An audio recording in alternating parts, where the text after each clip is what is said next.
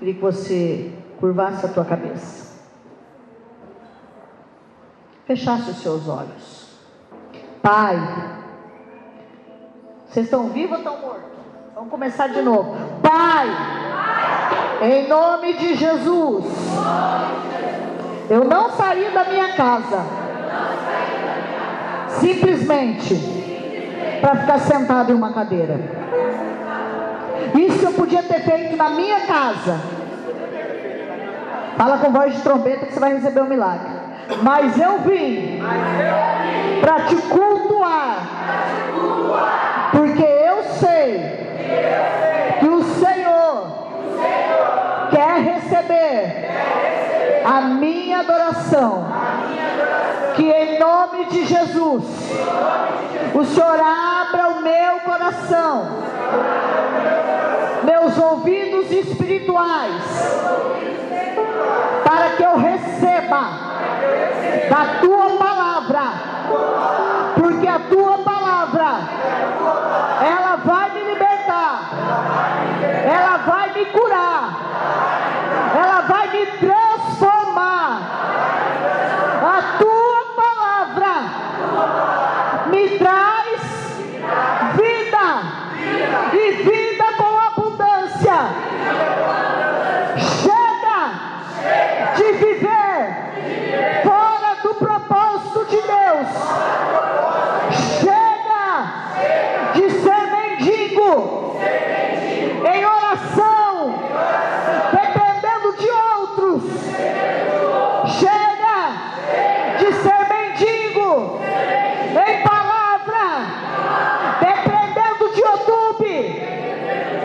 Chega de ser mendigo financeiramente.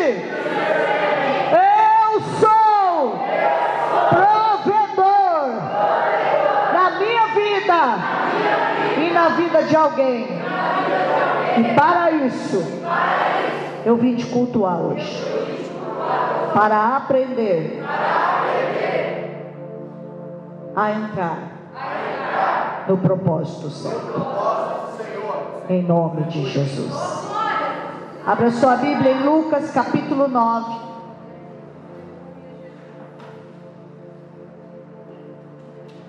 Faz falta o café, né?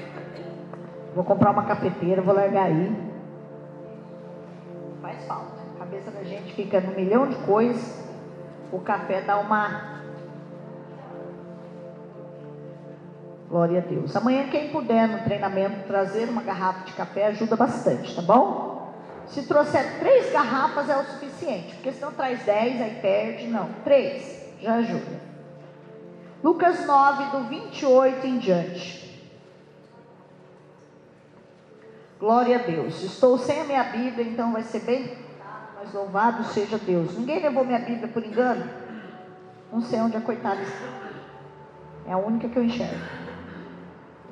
E aconteceu que quase oito dias depois dessas palavras, tomou Jesus consigo Pedro, João e Tiago e subiu ao monte para orar. E estando ele orando, transfigurou-se a aparência do seu rosto, e o seu vestido ficou branco e muito resplandecente. E eis que estavam falando com ele dois varões, que eram Moisés e Elias, as quais apareceram com glória e falavam da sua morte, a qual havia de cumprir-se em Jerusalém.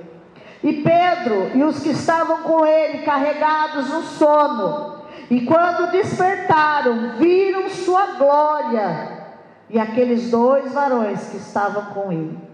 E aconteceu que quando aqueles se apartaram dele, disse Pedro a Jesus: Mestre, bom é que nós estejamos aqui e façamos três tendas, uma para ti, uma para Moisés e uma para Elias, não sabendo o que estava falando.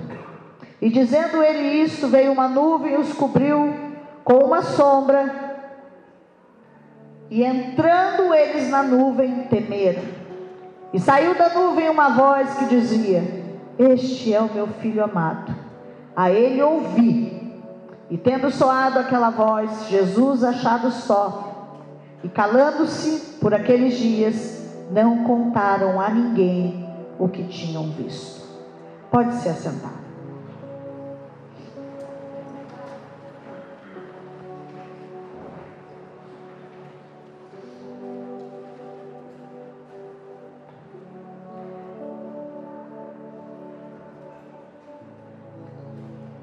Quero começar fazendo uma pergunta para você.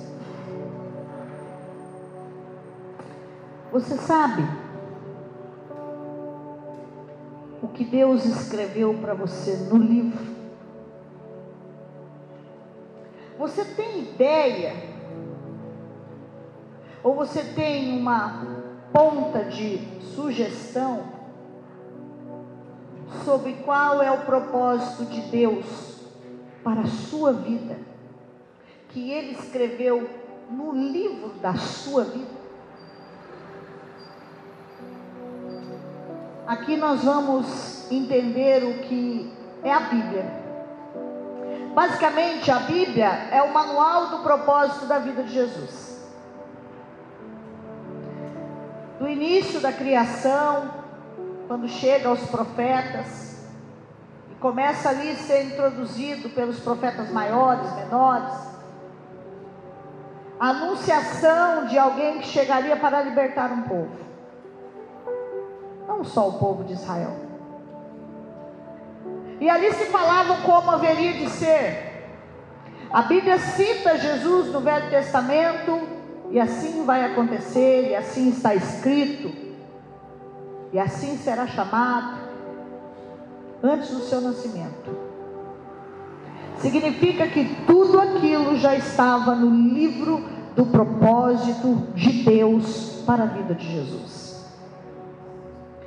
O mais interessante é saber que nós também temos um livro com um propósito a ser cumprido. E eu quero falar para a minha vida e para a sua que é por isso que tantas pessoas, ai que bonitinho, chamou eles, e comporta lá os dois, hein? Bonitinho. É, o Kevin não falou nada, que ele é uma besta. E convém a mim e a você entender uma coisa: todo mundo que estiver desalinhado com a palavra, sem entendimento da Bíblia, sem vivência com a Bíblia, porque ela é um livro de propósitos, vai viver frustrado enquanto estiver nessa terra. Por isso que todo aquele que não é muito íntimo da palavra, ele é muito frustrado. Ele tem muitas dúvidas, medos, pavores, temores. Eu também tenho. Só que todas as vezes que esse sentimento me abate, eu vou para a palavra. Porque eu sei o propósito que está estabelecido na palavra. E eu busco na palavra encaixar-me e me alinhar no propósito de Deus para que eu faça o que Ele quer que eu faça nessa terra. É tão bonito ver, irmãos, que o livro da vida nós não temos acesso, mas nós conseguimos definir de uma maneira muito simples. Tudo aquilo que eu estou fazendo fora propósito me traz peso, dor, cansaço, agonia, desespero, exaustão, frustração, depressão, choro, mágoa, amargura, revolta, mentira, briga, porque eu estou fora do propósito. Mas o livro, eu queria que você abrisse a sua Bíblia em Salmo 139, 16, que eu quero que você entenda quando é que foi feito esse livro. Salmo 139, 16.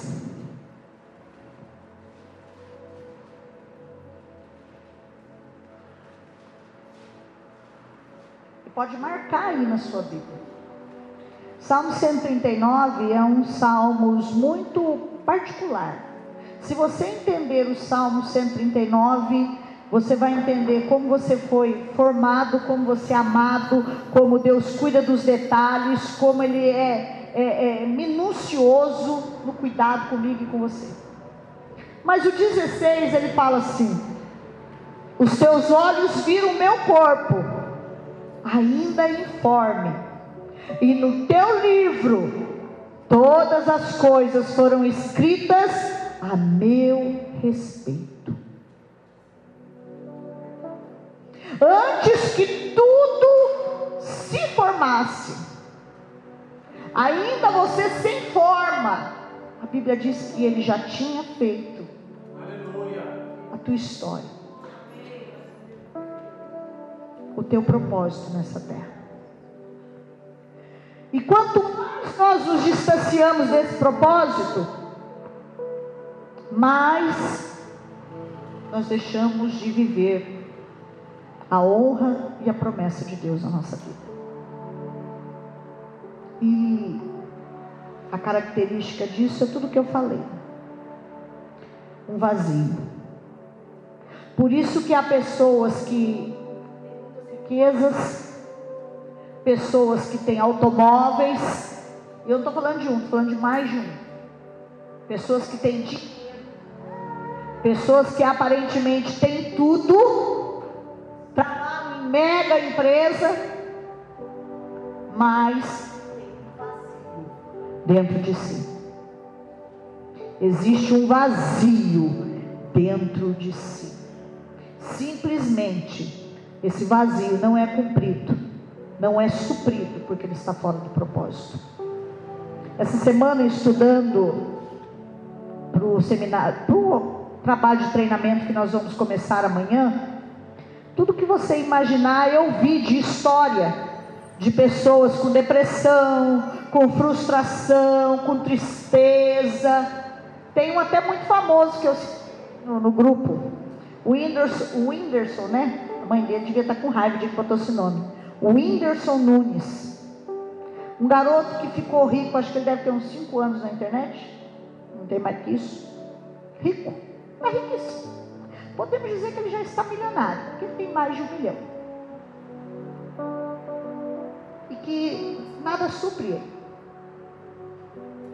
Nada supre. Entrou no. E o papel dele é fazer outros rirem. Olha que coisa mais absurda foi socorrido pelos seus amigos, foi buscar ajuda psicológica, foi buscar ajuda psiquiátrica, foi buscar ajuda em remédios. E esse vale que ele tem enfrentado da depressão afastou ele por um tempo, ele está retornando agora. E ele fez uma música passou para Priscila Alcântara, que eu particularmente não gosto muito dela, mas a letra da música, Irmãos do Céu, chama Girassol. E ele fala ali que ele precisa encontrar a luz. Quisera eu ter dois minutos com ele. Dois minutos. Que ele já encontrou o primeiro propósito. Louvar ao Senhor mas ele ainda não o aceitou. E ele ainda não entrou no livro do propósito. E nós estamos estudando todos esses dias pessoas que vivem isso. Não são youtubers, não são gente famosa, são gente comum. Aqui dentro deve ter muitos. Que acordam sem sentido, dormem sem sentido, vivem como robôs, porque não sabem o seu propósito. E terminam os seus dias frustrados, porque não sabem o que fazer. Abra sua Bíblia em Hebreus 10.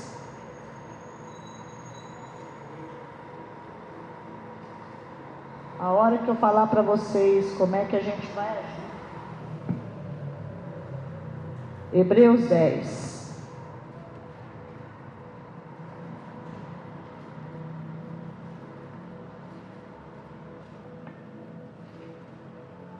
do 3 em diante.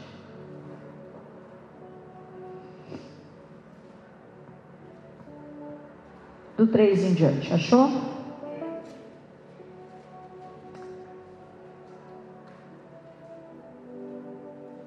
Ler desde o primeiro para você entender. Porque tendo a lei a sombra dos bens futuros, e não a imagem exata das coisas, nunca pelos mesmos sacrifícios que continuamente se oferecem a cada ano, pode aperfeiçoar a eles que se chegam. De outra maneira, teriam deixado de se oferecer, porque purificados uma vez ministrantes, nunca mais teriam consciência do pecado. Nesses sacrifícios, porém, cada ano se faz comemoração dos pecados, porque é impossível que o sangue de touros ou de bodes tire os pecados deles. Pelo que entrando no mundo, diz: sacrifício e oferta não quiseste, mas corpo me preparaste. Holocausto e oblação pelo pecado não te agradam. Então disse: Eis aqui, venho no princípio do livro, está escrito em razão de mim, para fazer, ó Deus, a tua vontade. Todo mundo fala que o livro de Hebreus, uns falam que é de Moisés, uns falam que é de não sei quem. Eu estou para falar que essa parte é do próprio Jesus. Aqui ele está falando dele. Aqui está apresentando o propósito dele. É como se ele chegasse e falasse assim: não adianta mais matar, matar rola, matar pomba, matar touro, matar galinha preta, aspergir aquele sangue como era feito antigamente. Não adianta levar ofertas de manjares, sacrifícios, queimar no altar como era feito porque o Senhor não quer nada disso nesse momento. Ele está dizendo aqui em meus Hebreus: Ele quer o meu corpo, que já foi preparado lá no início, no início do livro, ele já estava preparado para morrer por mim e por você. E aí começa uma história muito interessante. Porque se você for acompanhar a jornada de Jesus, ele foi perseguido várias vezes. Tentaram jogar ele do precipício, não conseguiram. A Bíblia diz que ele saiu no meio da multidão. Eu preguei isso aqui tem umas duas, três semanas e ninguém nem. Tentaram fazer mil coisas, matar, aprisionar, não conseguiram. Por quê? Porque ele era Deus? Não, porque não era propósito, não estava no livro. Antes, no início do seu ministério, mas não conseguiram, porque não estava escrito isso no livro. No livro estava dizendo que ele ia ser maldito, pendurado em um madeiro, e ele ia carregar sobre ele todos os nossos pecados e maldições. E a história continua. Jesus está exercendo ali o seu ministério. E acredito eu que ele ainda não sabia. Porque o Senhor manda dois homens que tinham sido arrebatados. Que a Bíblia diz que vão voltar lá em Jerusalém para pregar para aquele povo como as duas testemunhas santas, Elias e Moisés. O Senhor manda aqueles dois homens em corpo de glória. E transfigurado Jesus fica. Mas aqueles homens não vieram simplesmente porque eles tinham que falar, é, aparecer para os outros discípulos. Não, eles vieram para trazer o cumprimento do propósito. É mais ou menos assim, Jesus. O Pai mandou a gente descer aqui, eu tenho algo para te dizer. Está chegando a hora da tua morte. E é lá em Jerusalém. É lá em Jerusalém que você vai morrer. Se você for estudar a história, Jesus prontamente toma uma atitude. vamos direto para Jerusalém. Quando você sabe o seu propósito, você corre para ele, ainda que seja para morrer. Mas você vai em direção a ele. E a Bíblia diz que Jesus pega os seus discípulos, parte para Jerusalém, porque ele sabia que era lá que tinha que acontecer. E ele já havia sido julgado, procuravam coisas contra ele, mas tinha um objetivo que Jesus precisava cumprir para que ele entrasse no propósito e a morte dele fosse cumprida. Há anos atrás, havia feito um decreto sobre o templo. O rei Dário havia decretado que todo aquele ou nação que falasse contra o templo deveria ser morto, crucificado. Não foi Roma que escolheu crucificar Jesus. Não foi. Não foi o diabo que escolheu crucificar Jesus. Era o que estava escrito no livro. E a Bíblia diz que ele vai para Jerusalém, vai aonde?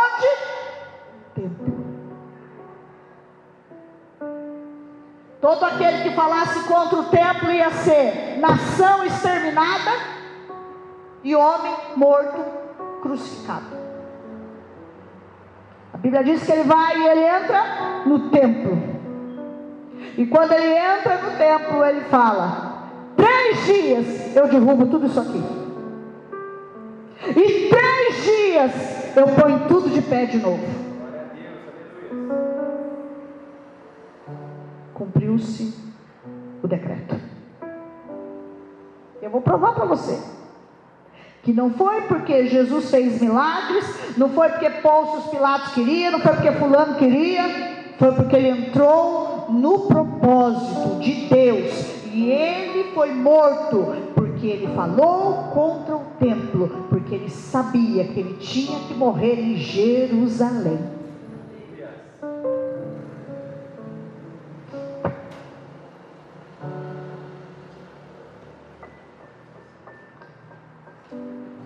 E o mais interessante é que ele não fugiu do propósito. E às vezes a gente se pega na história, porque você tem que entender como que a história chegou até aquelas pessoas. Quem contou para quem? Como que chegou, está para nós hoje? A Bíblia diz que Lucas relata ali como Maria gestou. Ele ouviu dos discípulos, ele ouviu de Jesus, ele ouviu o que se falavam ali. É mais ou menos assim. Jesus ainda pequeno, por isso a importância dos pais na vida dos filhos. Jesus ainda pequeno, pega os filhos, Maria pega Jesus, seu filho, e começa a fazer o quê? Olha, meu filho, estava eu, sem conhecer homem nenhum, não é isso que está escrito lá? Estava eu desposada de varão, sem conhecer homem nenhum, quando um anjo veio me visitar, e ele me disse que eu ia conceber o Emanuel, o Deus que está em nós. E Jesus ouviu tudo aquilo da sua mãe. E aquilo foi dando consciência a ele do propósito que ele tinha que cumprir nessa terra. E o seu nome será Emanuel, o Deus conosco. E ela contou o que diziam os profetas. Porque ele livrará o povo. Seu nome será maravilhoso. Seu nome será Deus forte, Pai da eternidade, príncipe da paz e Ele vai retirar o pecado de todo mundo. E todo aquele que nele crê não vai mais perecer, mas será a vida eterna. E tudo aquilo foi entrando na consciência de Jesus como um propósito que ele tinha que cumprir. Por isso ele não teve medo. de quando Moisés e Elias diz para ele: vai para Jerusalém, porque você vai morrer. E a Bíblia diz que ele chega, Mateus 26.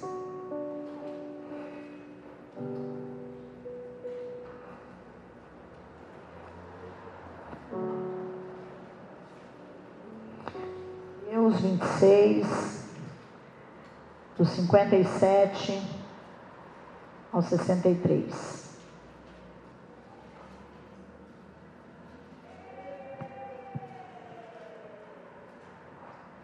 Glória a Deus.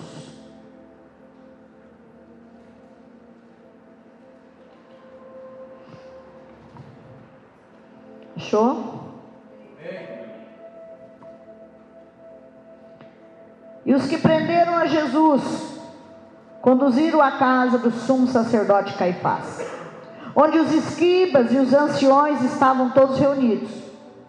E Pedro seguiu de longe até o pátio do sumo sacerdote e, entrando, assentou-se entre os criados para ver o fim.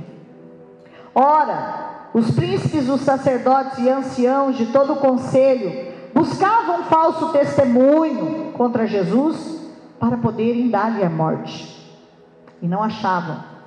Apesar de se apresentarem muitas testemunhas falsas, mas por fim chegaram duas e disseram: Este disse: Eu posso derrubar o templo de Deus e reedificá-lo em três dias.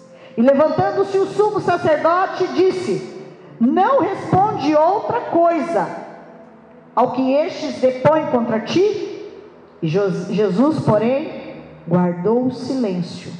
E insistindo o sumo sacerdote, disse: Conjuro-te pelo Deus vivo, que nos digas se tu és o Cristo, Filho de Deus.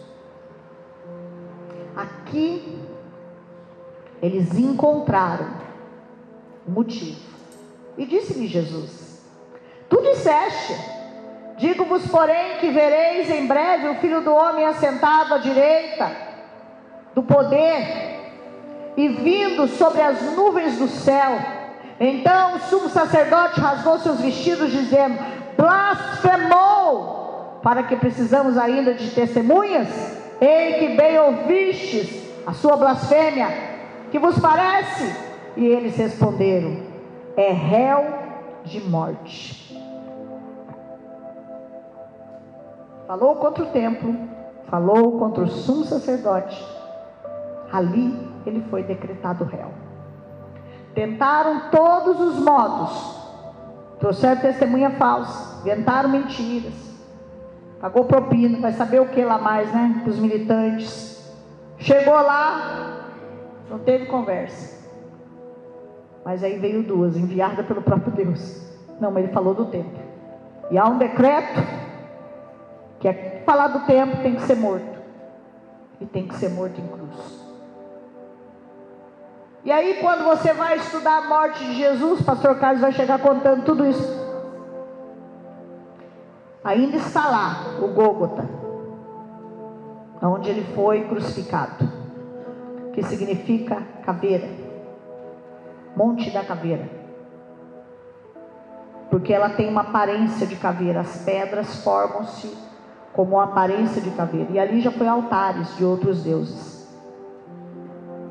Mas Deus é tão maravilhoso que Ele falou: O meu Jesus, o meu filho amado, a quem tem um prazer, eu vou preparar um altar para ele que não é de pedra, o altar dele é de madeira. E ele foi para a cruz para cumprir o seu propósito.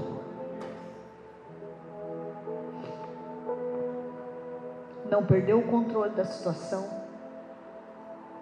não perdeu o controle da sua emoção, não perdeu o controle do que estava no livro.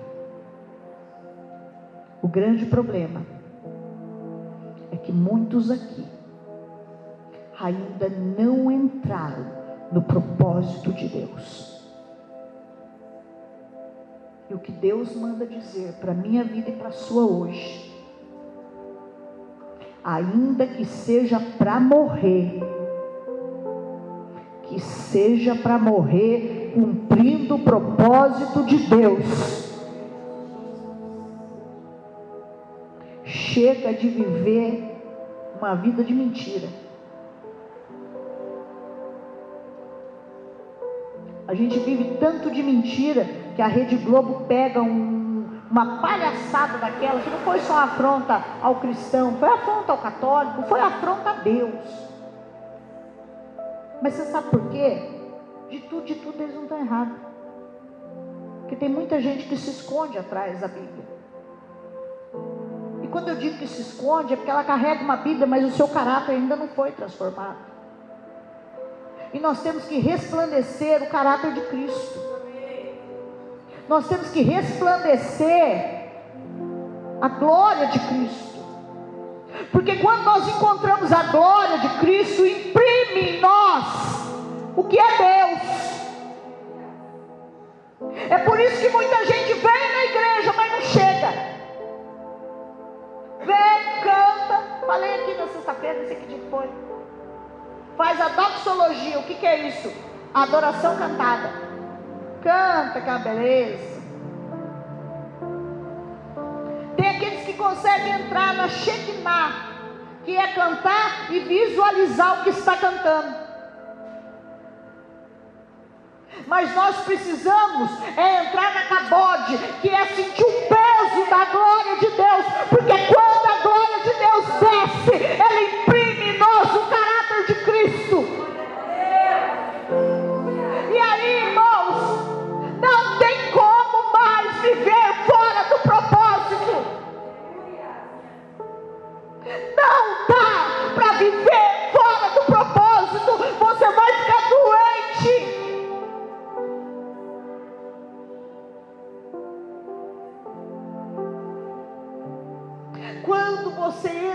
glória de Deus, irmão, você, perde o movimento do seu corpo. A sua boca não se contém mais. Os seus olhos não ficam mais secos, as suas pernas tremem, e precisa tremer as suas mãos, porque não é mais você, é o Espírito de Deus que te possuiu. E se isso não está acontecendo, é porque você só está na primeira parte. Você só canta, mas você não sente o peso.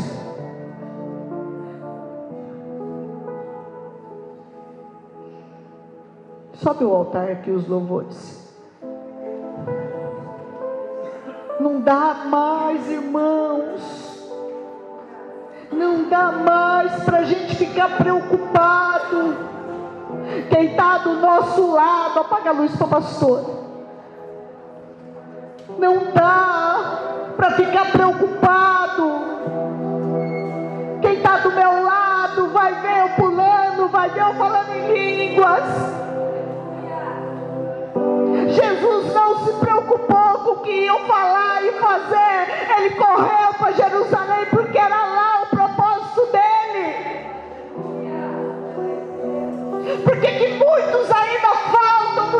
ceia porque Cristo ainda não está impresso.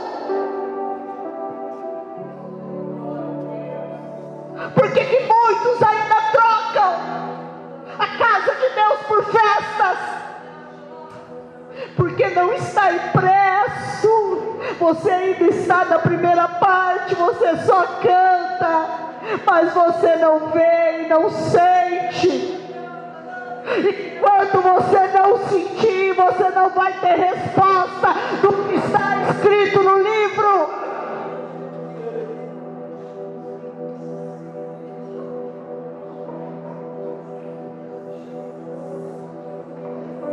Se coloque de pé.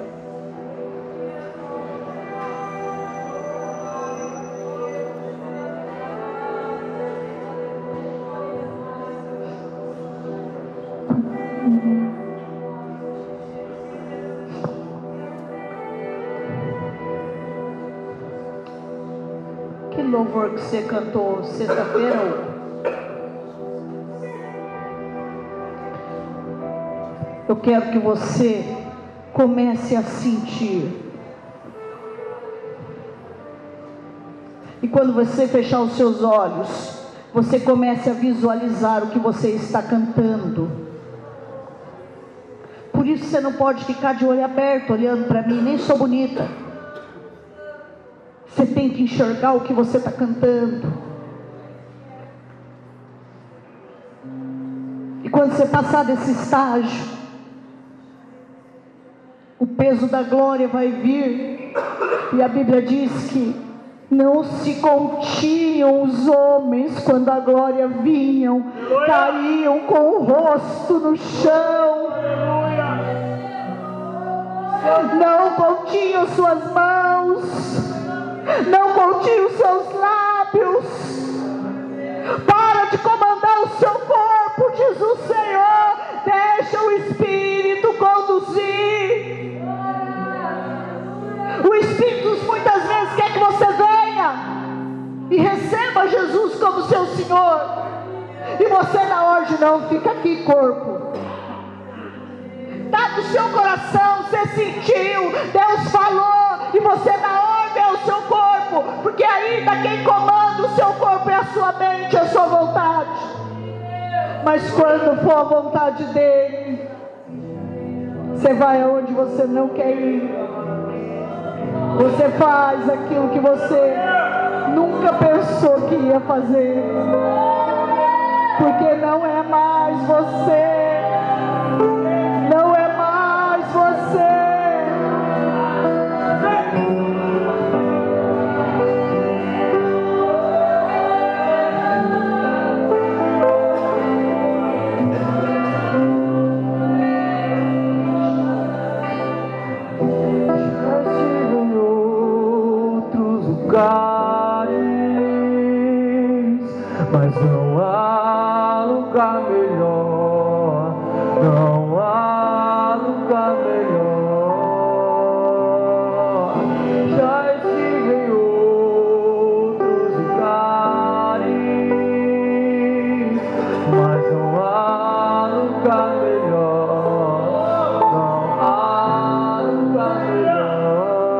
Isso já estive. Já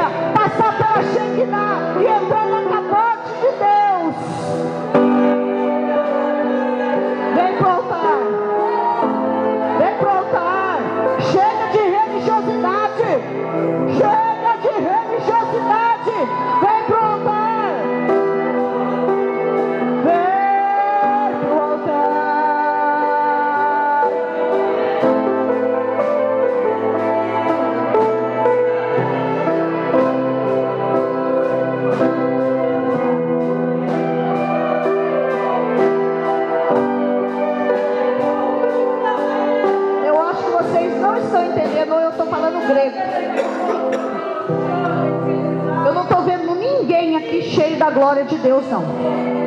Então não é para você estar aí. Não é para você estar aí. Para de dar ordem ao seu corpo, diz o Senhor. Vai para o propósito. Entra no propósito, diz o Senhor. Porque Ele vai tirar o fardo.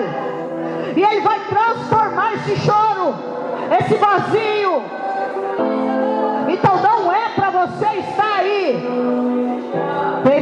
Do altar. Vem para a ponta do altar, diz o Senhor.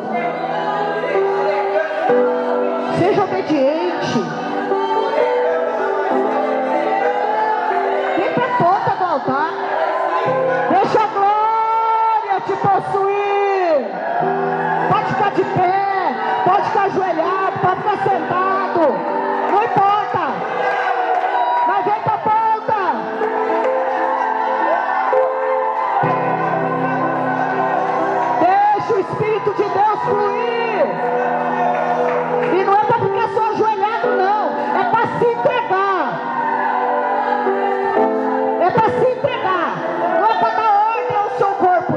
Deixa o Espírito de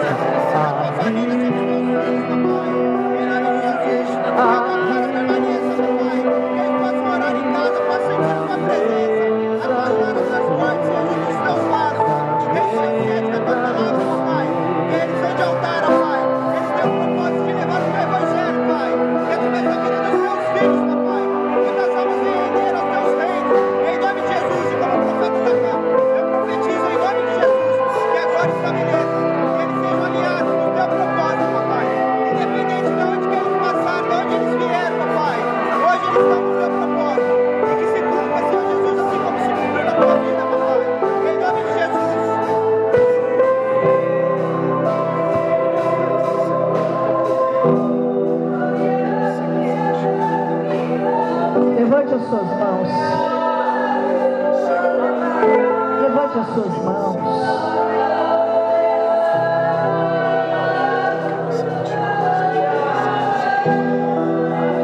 tua glória, Senhor.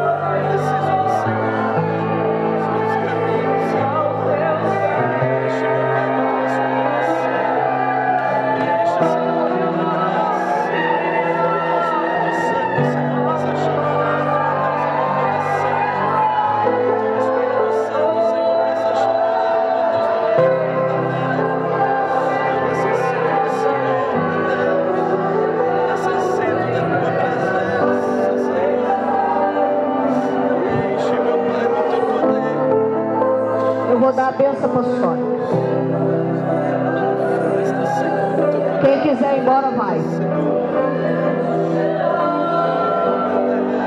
Nós vamos ficar mais uns 10 minutos adorando aqui. Mas quem quiser ir embora, vai. Que o Senhor te abençoe e te guarde. Que Ele faça resplandecer o rosto dele sobre ti. Que Ele tenha misericórdia de ti. Levante o teu rosto e te dê a paz. E que o amor de Deus, nosso Pai, a graça do Senhor Jesus, a comunhão e a consolação do Divino Espírito Santo, seja com o povo de Deus reunido aqui e em toda a face da terra. Deus abençoe vocês. Os que quiserem, vão em paz. Os que quiserem experimentar mais um pouco, fica.